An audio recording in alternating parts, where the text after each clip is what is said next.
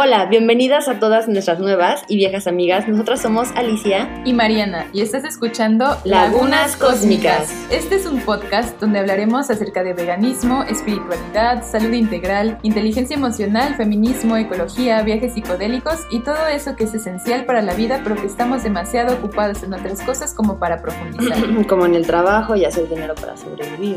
Estas son algunas conversaciones que nacieron en la cocina donde trabajamos. Algunas nos hacen reír, otras reflexionar y queremos compartirlas con ustedes y saber lo que piensan. No somos expertas, más son temas que vivimos todos los días, le han dado sabor a nuestra vida y nos hacen expandir nuestra conciencia para no quedarnos con un solo punto de vista, pero siempre desde la empatía y la justicia. Escúchanos cada viernes en Spotify y YouTube. Síguenos en nuestras redes sociales, Instagram y Facebook como Lagunas Cósmicas. Hola. Hola chicos. ¿Cómo están? Bienvenidos a Lagunas Cósmicas. Em, bueno, el tema del día de hoy surgió en nuestra cocina, básicamente un día platicando, hablando sobre cuál es nuestro alimento favorito. Decidimos hacer una lista de cuáles son los alimentos que son superiores, o sea, con ellos se pueden hacer lo que sea, ¿no? Sí, tanto cosas dulces, saladas, crudas, cocidas. Eh, sí, claro, que sean como súper eh, creativas o bueno, que alimenten la creatividad en la cocina. Que hagas guisos y postres al mismo tiempo. Claro, y que sean también económicos, mm, que sean fáciles de conseguir. Que tengan bastantes nutrientes. Exacto. Para eso eh, bueno, es lo que nosotros consideramos un alimento superior. Superior, ajá, exactamente. No es como esta onda de, ay, la chía es un superalimento. O sea, sí es un superalimento, pero no consideramos como que la chía, el alimento superior de las semillas. Ese podría ser otro, ¿no? Entonces, vamos a empezar. ¿Te sí, claro, claro. con el tema? Lo primero que empezamos fue con las frutas, porque justamente por eso empezó nuestro tema. Porque yo tengo la fuerte declaración de que el plátano es y siempre será un alimento superior, es una fruta superior. Claro, también para mí es una de las frutas superiores. Porque con ella puedes hacer todo, o sea, puedes hacer licuados, puedes hacer em, helado, puedes hacer brownies. Puedes hornearlo, puedes comerlo crudo. Incluso yo mm. estaba intentando la otra vez, incluso cocinar su cáscara que ya ves ah, como de estas recetas que ves como en Facebook o así. de 10 minutos. Ajá. Este, que yo no sabía, pero la, cáscara también se puede cocinar y la hice como en tiritas, como ah, de no carne. Ah, sí, como, ajá, como, tiritas. Sí, y quedó muy bien, la verdad. Sí, ajá, lo, lo pones como con estos condimentos de soya, no sé qué le pusiste, pero sí, yo lo he visto. Yo la quiero probar porque vi un video de Mayre Wink donde ella hacía una, donde decía en su sección así de, este, es vegano, sabrá, ¿no? Entonces ella hace justamente esa prueba con las, con las cáscaras de plátano. Quiero probarlo, hay que hacerlo. Deberíamos de hacerlo también para comer. deberíamos de hacerlo. Lo único que casi no me gustó es que tiene como unos bordes que están un poco duros, entonces eso sí es como súper quitarlos, pero ah. ya de ahí es como... Suavecita. Y no sabe como agria la cáscara, no, no lo he probado. A mí me parece increíble la gente que se come los plátanos crudos con todo y cáscara. Es como de fucking psicópatas. ¿Qué pedo? Espero que no haya ninguna persona aquí que haga eso, ¿verdad? No creo que sean psicópatas. Pero. Les qué loco. muy bien el, el intestino, ¿verdad? Pero. Cuánta fibra. Bueno, pero sí, también estoy súper de acuerdo que el plátano es un alimento superior. Aparte, aquí, o sea, como que es muy local, incluso puedes encontrarlo orgánico y no es como tan caro como en otros estados en donde no se da el plátano. Y hay muchas variedades, o sea, no solo está el plátano roatán que conocemos, sino que también está el plátano macho, el plátano morado, el plátano bolsa, el plátano, el plátano, dominico. Ajá. Entonces, también considero que es una súper fruta. Puedes hacer un helado ah, sin azúcar, que sea de plátano. Em, sí, totalmente. Siento que es una fruta. Sí, es la fruta superior, exactamente, es la fruta superior. Sí, aunque también eh, creo que es donde surgió un poco nuestro debate ese día, porque yo también considero que la yaca es una fruta superior. Ajá, así. Eh, el único pero que le pondría a esta fruta es que no es tan económica. Entonces, am, y sí, como que lleva un cierto tiempo de, eh, ¿cómo se dice? De de Maduración. y, o sea, como para que crezca tanto una yaca, se necesita más tiempo que para unos plátanos, ¿no? Para cosecha y todo eso. Y, pero también la yaca, si no la conocen, es una fruta que yo, o sea, me encanta. De hecho, se, se le llama la fruta de las mil frutas porque puedes encontrar muchísimos sabores en, en, una, en un solo bulbito. Serio? Sí. Este, sí, para algunas personas la- se les figura más como sabor a mango, otras a plátano, este, a, a guanábana incluso. Y bueno, esa es como la, la pulpa. Viene adentro unos huesitos que también los puedes como sofreír y comer como si fuera un tipo de cacahuate o nuez. Ah, no. Ajá, con sal. Y cuando todavía no está madura la yaca, eh, no, no puedes obtener la fruta, pero sí la fibra la puedes cocinar. Eh, yo la he hecho como tipo al pastor o así. am, es como si fuera eh, carne deshebrada. no me gusta decirlo, pero Pero es pues como, la ajá, consistencia. de carne. Ajá, porque es así como justo las, las hebritas y sabe súper, súper rica. La, la marinas y la consistencia está súper buena. Y también, bueno, con otra amiga que justo tenía un restaurante de, de pura yaca, este, Danita, yo creo que me estás escuchando. este, con Saludos, ella, Anita. ah, ah, bromeábamos de que incluso la cáscara, que es así como una textura de dinosaurio, servía como para exfoliarte la piel. Ah. Entonces, pues todo, todo de esa fruta también se ocupa y se puede ocupar tanto cruda como cocida en preparaciones dulces o saladas. Ella tenía así como tacos, tortas, este, licuados de yaca, postre de yaca, helado. Entonces también yo la Ajá, considero toda- una toda fruta superior. Sí. Está tocándole los tanoles al, al plátano, Pero, pero, eso sí es un poco más cara. Y como es una fruta muy, muy grande, eh, Mm. creo que mínimo, la, o sea, la más pequeña ha de pesar como unos 4 o 5 kilos. A.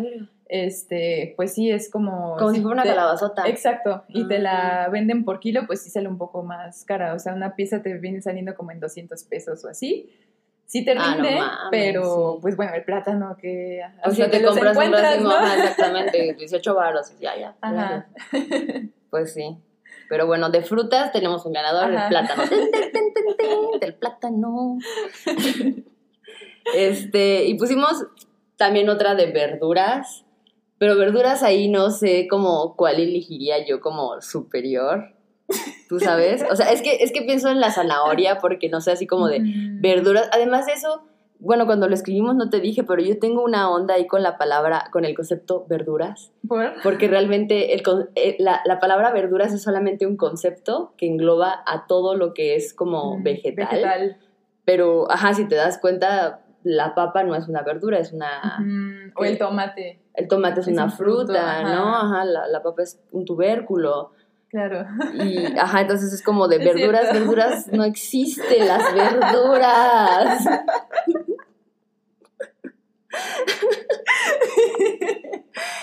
Todo ha sido una trampa. Salimos de la Matrix, se han dado cuenta. Entonces, ¿nos saltamos verduras? Ajá. sí, sí, sí. Bueno, leguminosas. Ujú. Proponla tú primero, a ver. ¿Cuál dices que es la leguminosa Mm, superior de todas las Pues aquí cocinamos bastante. Yo creo que el garbanzo. Sí, así es. Sí, es una legumbre pues súper nutritiva, incluso es antidepresivo, natural. Eh, se pueden hacer tanto cosas dulces como saladas. Bueno, yo estoy como traumadísima con eso porque me encanta como lo dulce. Entonces, si algo se puede hacer dulce y salado, es como, ah, sí, es perfecto. Ay, hay que hacer hummus de chocolate. Ajá, sí. qué rico. Ay, sí, sí, sí. Sí, yo también creo que el garbanzo es superior. Estaba yo pensando en las lentejas, pero es que las lentejas no se pueden, no tienen tanta versatilidad como el garbanzo. El-. Del garbanzo puedes hacer el hummus y los falafel. Sí. Y sí puedes hacer hummus de, de lenteja y falafel de lenteja, pero no Ajá, sé, sí. el garbanzo sabe a pollo. Claro, y también la otra vez que intentamos hacer unas galletas, fue un poco fallido, pero que llevaban garbanzo, también, o sea, hemos estado viendo recetas que llevan así eh, como galletas de garbanzo, pan de garbanzo, incluso hablábamos el otro día que también con el agüita del garbanzo eh, Ah, se puede utilizar para hacer merengue vegano. Aquafaba, ¿no? Exacto, ajá, y que no, o sea, no lleva claras y tiene la consistencia perfecta para hacer un merengue que pues ni se nota, ¿no? Que, Ajá, de que hecho, dura es más. Vegetal. Ajá, Dura claro, porque no se tiempo. echa a perder. Ajá. Ajá. Ay, además sabe igualito delicioso. en serio, oh, sabe delicioso. La única vez que lo hice, lo hice solamente para, o sea, para ver si se podía hacer y me lo comí así a cucharadas. no hice más que eso, congelarlo. Sí, claro. Y ahorita que mencionamos eso, creo que también es importante para lo de que sea la fruta, bueno, el- la- un alimento superior que puedas utilizar, o sea, como todo el alimento, ¿no? Porque a veces, pues no sabemos si tiramos ese caldo, ¿no? O hay personas que le quitan la, la cascarita al garbanzo, pero pues es fibra. Entonces creo que también es como otro plus de que pues es un alimento realmente superior, o sea, Sí, hasta puedes su caldito se, se ocupa. Del plátano también puedes bien. usar el agua de. Ajá, de claro, para las Para las plantas. plantitas, haces Ajá. agua de plátano para las plantas. Sí. Sí. Y de nueces, hace rato estábamos hablando de la. de la. Ah, no, la chía no es nuez, qué pendeja soy. pues de nuez, me gustaría, me gustaría, creo que porque vivimos en un tercer mundo, porque México, hashtag México, hashtag Veracruz, este, es muy cara como, por ejemplo, esta, la nuez de la India, ¿no? Que para mí es, es, es superior porque sabe riquísima, Claro. pero no es superior porque, o sea, superior en- eh, entre comillas, ¿no? Porque no, porque es cara, en México no se consigue tan fácilmente, supongo que su producción tampoco es tan económica, pero la semilla de girasol, mmm, Mm. sí, es cierto. Ajá, la semilla de girasol, si la sabes hacer de una forma así súper bien, puedes hacer hasta lechera con esa madre, puedes hacer queso no de, de no cabra, así Ajá. como el de los de Calavegan. Sí, sí, sí. Patrocínenos Calavegan. Sí, están buenísimos. Aparte, bueno, también hemos hecho crema. Ah, sí, crema. Como para los tacos. Ujú. Eh, también se puede hacer dulce. Sí, y pues además de eso tiene todos los nutrientes que también tiene pues una, ¿cómo se llama? Una nuez, o sea, todos los aceites, Los aminoácidos, sí. Entonces, ¿estamos de acuerdo que es Sí, creo que sí. semilla de girasol? ¿No tienes otra propuesta de semilla? Pues a lo mejor diría que igual aquí hay una nuez que se llama nuez de macadamia, Ah, eh, sí. que es súper buena y que también la utilizamos mucho. Este, pero es un poco cara, Ajá. igual, ajá. Pero también se me hace muy, como muy rica y versátil.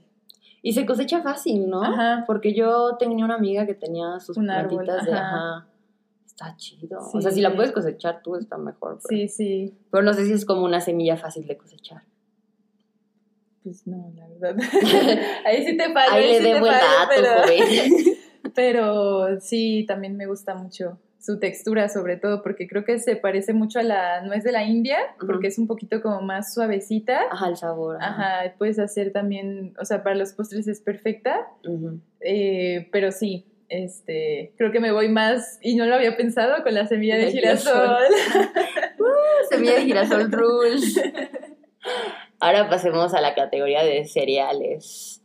Em, cereales, pues yo creo que el, el cereal más, más conocido llamado en México, si se considera cereal, ¿no? El maíz. Ajá, el claro. maíz. Creo que una, una vez una amiga me dio una cátedra así como de una hora, está súper borrachísima, así de, el maíz es lo más increíble que le ha tocado a todo el mundo, puedes hacer tortillas y bolitas y, y gorditas, y puedes hacerlo todo con el maíz.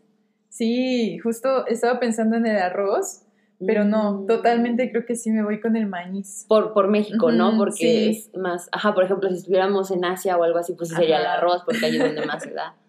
Pero en México, pues el maíz. Ujú. Nos gusta la tortilla. Claro, y aparte, eh, pues no tiene gluten, que a veces Mm. para las personas que son celíacas o que tienen algún tipo de ah, problema intestinal que, ah, o estreñimiento o como cosas, ah, sí, relacionadas con la digestión, no les cae como tan bien, ¿no?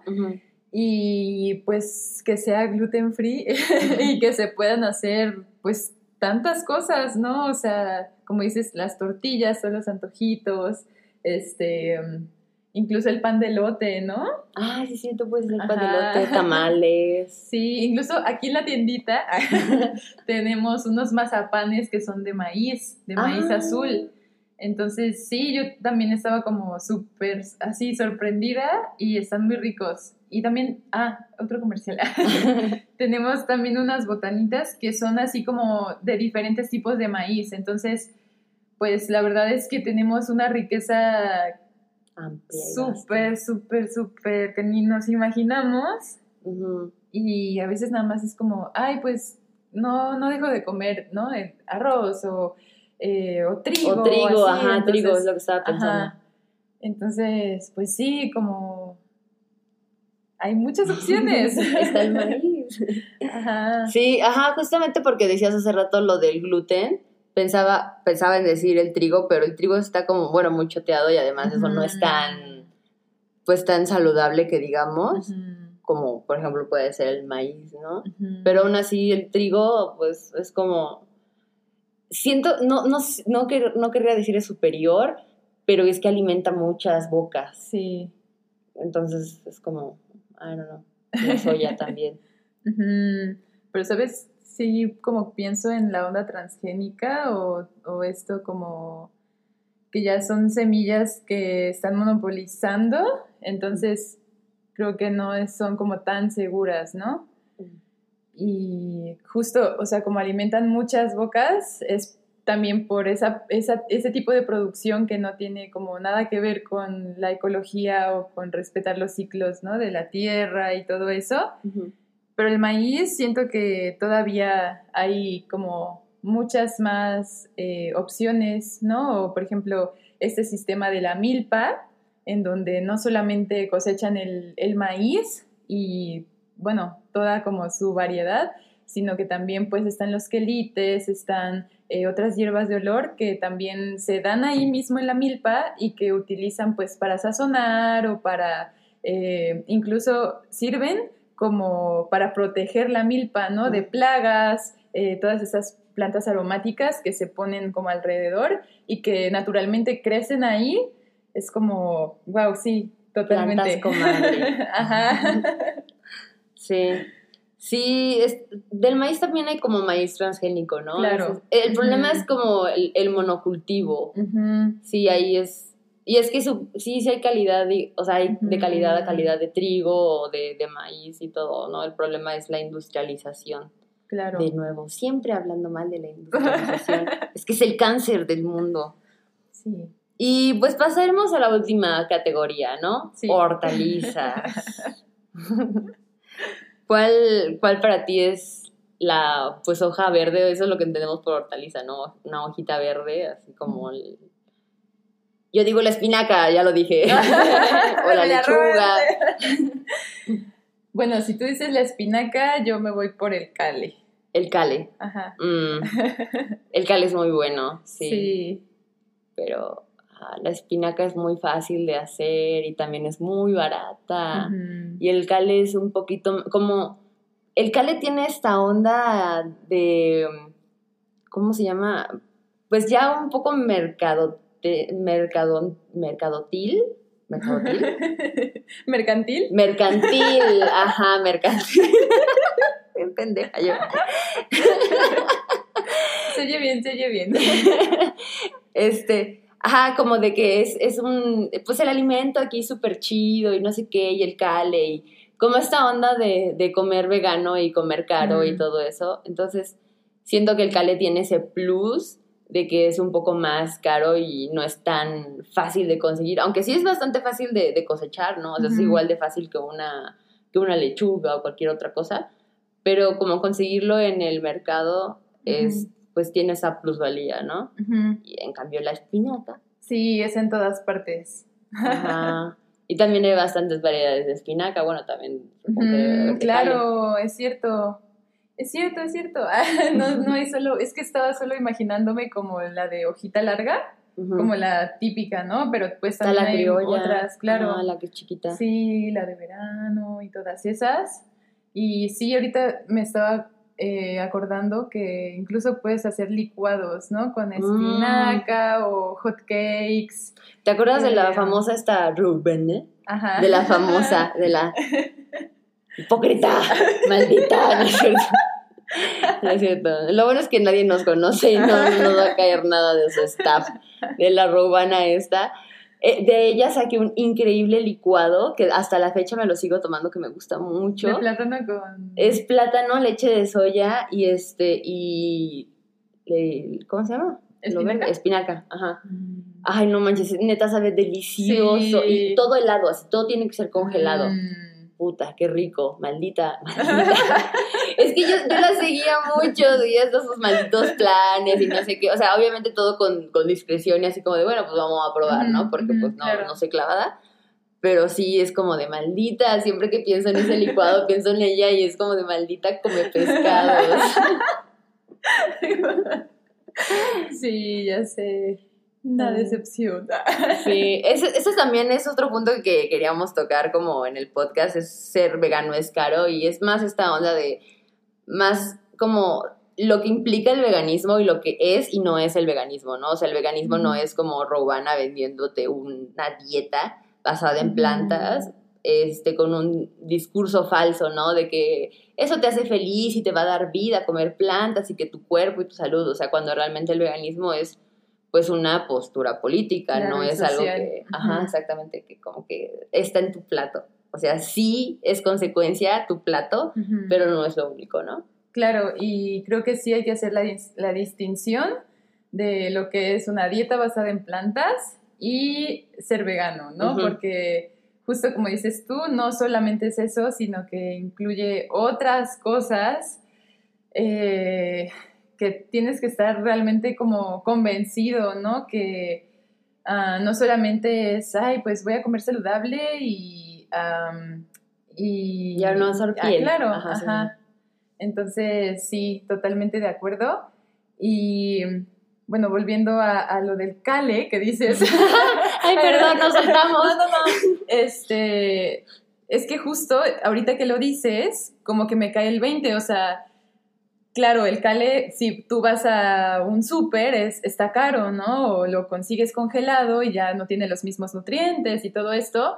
Pero para mí, creo que, o sea, personalmente, es, lo considero sí eh, una hortaliza superior porque yo tengo aquí sembrado y es así como la planta que neta me ha, como que ha sido la que más me ha dado hojas, la que ha aguantado cuando me cayeron unas orugas, la que ha aguantado ahorita las lluvias, está así como súper sí, está bien, fuerte. Entonces, ajá, a diferencia de otras que no sé, que son más de flores, em, que son un poco más, más delicadas o eso, creo que sí, este, el calec pues se da en muchos climas, ¿no? Y mm. creo que ese es un como en mí, en mi punto. personal, creo que sí lo considero superior, pues porque lo tengo aquí, ¿no? Y ha sido súper resistente y súper eh, dadivoso conmigo.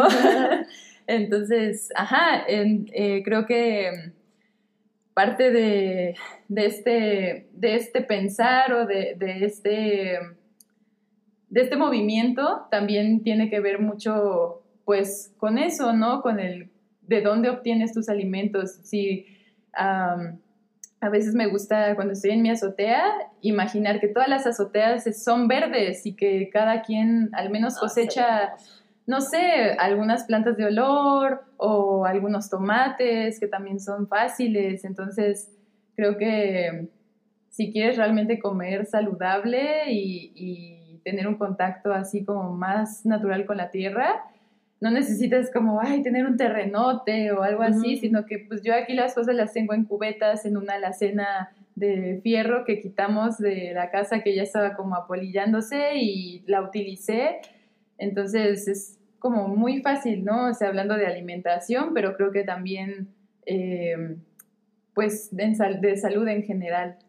Sí, ya es que el, organismo se vuelve un, pues no quiero decir esa palabra como estilo de vida, porque no es un estilo de vida, ¿no? Pero sí lleva la pauta de tu vida, es, es justamente por donde se rige tu moral. Claro, tus decisiones del día a día. Ajá, y también implica esto de, de poder cosechar tu propia comida porque es antisistema hacer ese tipo de cosas. El veganismo es antisistema. Eh, ajá, no es justamente pues, ay, sí, mi plato verde y todo esto, ¿no? Es que vas en contra de toda la ideología que te han impuesto y además de eso es como saber bien cuáles son las herramientas que a ti te sirven, porque, en, por ejemplo, en la escuela no te explican que es tan fácil cosechar y que debes de cosechar, no sé, tomatitos en tu casa, porque es lo más fácil del mundo, con un tomate, así ya sacas una mata de tomates. Entonces, es como, ajá, como tratar de darle esa vuelta un poco más anarquista. Pero sí de, ajá, como de, de no dejarse clavado como a la idea de que el veganismo es pues solamente una alimentación. Sí. Y, y, pues que también conlleva, sí, sí tiene, ver, sí tiene que ver mucho con la comida porque pues básicamente nuestra vida se rige en comida, o sea, todo lo que hacemos es alrededor de la comida. Las fiestas hay comida, las bodas hay comida, que si alguien se murió hay comida. Claro. Para todo hay comida. Entonces, obviamente es como bien importante lo que hay en el plato, pero también son las, o sea, el tipo de pensar que tienes, está... Claro, y el impacto ambiental también. Exactamente. Sí, o sea, todo. Si te vas a preocupar por los animales, también te preocupas como por el medio en el que estás, también te, eres empático con las personas, ¿no? No es esta onda como de los, ah, los veganos odian a los seres humanos. Pues sí, claro, pero no es, no es como un odio este, inespecífico, así racional, ¿no? Es, nada más la idea del sistema antropocentrista, especista, claro. ajá, que hace que todo se arruine, pero no, no es al odio del ser humano como tal, sino al sistema en el que vivimos. Claro, claro. Sí, totalmente de acuerdo. ya no usemos pues políticas. Pues ya, así es el veganismo. Bueno, todo esto iba porque queríamos ah, primero abrir, como que romper el hielo con este tema de los alimentos, porque es muy fácil para, para, para todos, o sea, que comemos a base de plantas, como que empezar la conversación con los alimentos, ¿no? De qué comes, qué te gusta y, así, pero ya después ir metiendo como que otro tipo de conversación más profunda sobre lo que quiere decir, pues, el respeto a los animales, ¿no? Y todo lo que conlleva tu vida y, y, que algo esté en tu plato, ¿no? Exactamente. O sea, porque es lo que te digo, somos súper dependientes, súper dependientes del sistema y como decir, no, pues, o sea, voy al súper o voy a cualquier otro lugar y compro algo, pero no nos preguntamos ni siquiera de dónde viene y qué fue todo ese proceso que pasó para que nosotros podamos pues darle al final la energía a nuestro cuerpo para seguir haciendo nuestra vida. O sea, es algo como súper esencial, pero que ni siquiera ya nos lo preguntamos. Sí, no, no, no. Hay una serie muy buena, no sé si, creo que no la has visto, que se llama The Good Place que habla justamente en, un plot, ese es como un, un, este, spoiler, pero bueno, en un plot habla acerca de cómo, cómo es justamente todo, las personas no actúan por, por maldad propia, ¿no? Exacto. Sino cuando tú compras una, una creo que lo ponían de, de ejemplo ahí, cuando tú compras una flor, este, de fondo hay una persona que trabajó para cortar esa flor y hay otra persona que trabajó para cultivarla y otra para cosecharla y otra para recolectar y todo eso. Entonces, todo eso va dejando tanto su huella de carbono como eh, el esfuerzo de cada mano y cada ser humano que está ahí, ¿no? Y a veces, mediante cómo es el sistema y cómo va a ser el trato, ese tipo de cosas se van deshumanizando cada vez más. O sea, no es lo mismo que tú le compraras este, una flor a tu vecina que ella las cosechó y que sabes que pues el agua lo, la regó del agua del río y que este... O de la lluvia. o de la lluvia o lo que sea. O no es lo mismo que le compres las flores a Costco, ¿no? Que pues sabes perfectamente bien de dónde vienen esas flores, de algún campo donde hay un montón de trabajadores que están mal pagados, que están este, levantándose a horribles horas Los pesticidas de, las flores. Los pesticidas, exactamente, la cantidad de flores que se desperdicia porque no pasan sus controles de calidad. Todo ese tipo de cosas son como que no se ven tan cierta vista, porque los dos son un ramo de flores que vas a comprar, ¿no? Pero uno implica más cosas que el otro y no es como, el sistema no te deja ser bueno, ¿no? Ya es malo de por sí el sistema porque es muy complejo. malo es una palabra muy, como, muy tajante para decir, ¿no? Porque yo soy como muy polar en ese aspecto, pero, pero así es como, ajá, algo que, que está implícito en las cosas. claro, y también, o sea, como lo dices, no es que la persona... Eh, pues compre esa flor sabiendo, oh, eh, estoy comprando esa flor que tiene pesticidas y no sé qué. No, simplemente son unas flores que quiero regalarle a alguien con una buena intención. Pero justo como tú dices, o sea, no tomamos conciencia de todo eso que está detrás. Exactamente. Y es, pues lo que trata de hacer el veganismo es más o menos eso, ¿no? Más allá que el veganismo como un tipo de pensar antiespecista, ¿no? Ya antisistema porque ya ahí englobar el especismo, igual nos metemos como en problemas con, pues no sé, con las palabras. Yo conozco mucha gente que es muy clavada con esto de la lingüística y no sé qué, entonces es como de, bueno, antiespecista, ¿no? Pero pues bueno, ¿tienes alguna conclusión para que vayamos terminando este hermoso podcast? Pues, ay, qué rico platicar así. sí, este, pues la verdad siempre platicamos así en la cocina y siempre es como muy nutritivo, ¿no? Como hablar de estos temas. Y creo que más que una conclusión, me gustaría que ustedes pues se quedaran con preguntas, ¿no? Eh, que abriéramos como ese cuestionamiento, ¿no? Eh, para que ustedes se pregunten de, de dónde estoy obteniendo la energía que está obteniendo mi cuerpo al comer, ¿no? Este, de dónde estoy comprando las cosas, en dónde estoy invirtiendo mi dinero, em, cómo puedo a lo mejor eh, elegir otras, otras opciones que no sean como lo que nos dice el sistema. Em, y pues también que nos cuenten cuál es su fruta o su legumbre o su alimento superior que alguno que nos haya eh, faltado, que ustedes lo, lo que sea muy desconocido, que digan, ah, ustedes no conocen esto, pero esto va a salvar al mundo. No sé. Ajá, sí. justo yo también estaba pensando en eso, como que podría haber ahí algo, porque nosotras estamos muy en el, o sea, estamos en el... ¡Ah! Se cayó una libreta, disculpen ustedes. Nosotras estamos en el sistema y, y por lo tanto todo lo que conocemos está dentro de ese sistema, pero podría haber o frutas o un montón de alimentos que no conocemos, no frutas realmente, alimentos que no conocemos que podrían ser más superiores, ¿no? Pero como no tienen esta, esta difusión y también a veces al sistema no le conviene que algunas de estas cosas estén como al alcance de todos y en el conocimiento pues de todos, pues estaría como chido saberlo, conocerlo, si es que existe, si no existe, pues ahí nos quedaremos con los plátanos. Pero pues sí, es abrir ese debate, esa conversación. No tanto debate porque aquí no es de como, ay, el veganismo no está mal, no sé qué. O sea, la neta es que si tú estás en contra del veganismo, pues ábrete. O sea, no sé qué estás escuchando, haciendo escuchando este podcast, la neta. Pero si simpatizas o estás como que iniciando y Claro, simplemente estar abierto, o sea, no es que estamos diciendo, ay, eh, no eres vegano, vete, o sea, claro que no. Claro que no, porque pues estaríamos solas en el mundo, realmente. sí, sí. Este... Pero, una, pero personas que no están abiertas al diálogo, o sea, todas las personas que estén abiertas al diálogo son como bienvenidas aquí a que platiquemos con todo el respeto, porque justamente queremos eso, que, que cada persona vaya abriendo sus ojos y nosotras también vayamos abriendo cada vez más los ojos porque eso es lo que nos va a hacer darnos cuenta de la realidad o de una pequeña parte de la realidad del mundo. Nunca vamos a saber cuál es la verdad del mundo, pero por lo menos tener una amplia, no sé, información para podernos hacer esta idea. Lo mejor en tu viaje de ayahuasca, sí. Ay, qué miedo la ayahuasca. bueno. ya después lo haré, ya después, cuando termine mi tratamiento psiquiátrico. Este, pues sí, entonces, este, pues nada, queremos agradecerles mucho por habernos escuchado, haber llegado hasta acá. Eh, estuvo muy bonito. Sí, muchas gracias. gracias.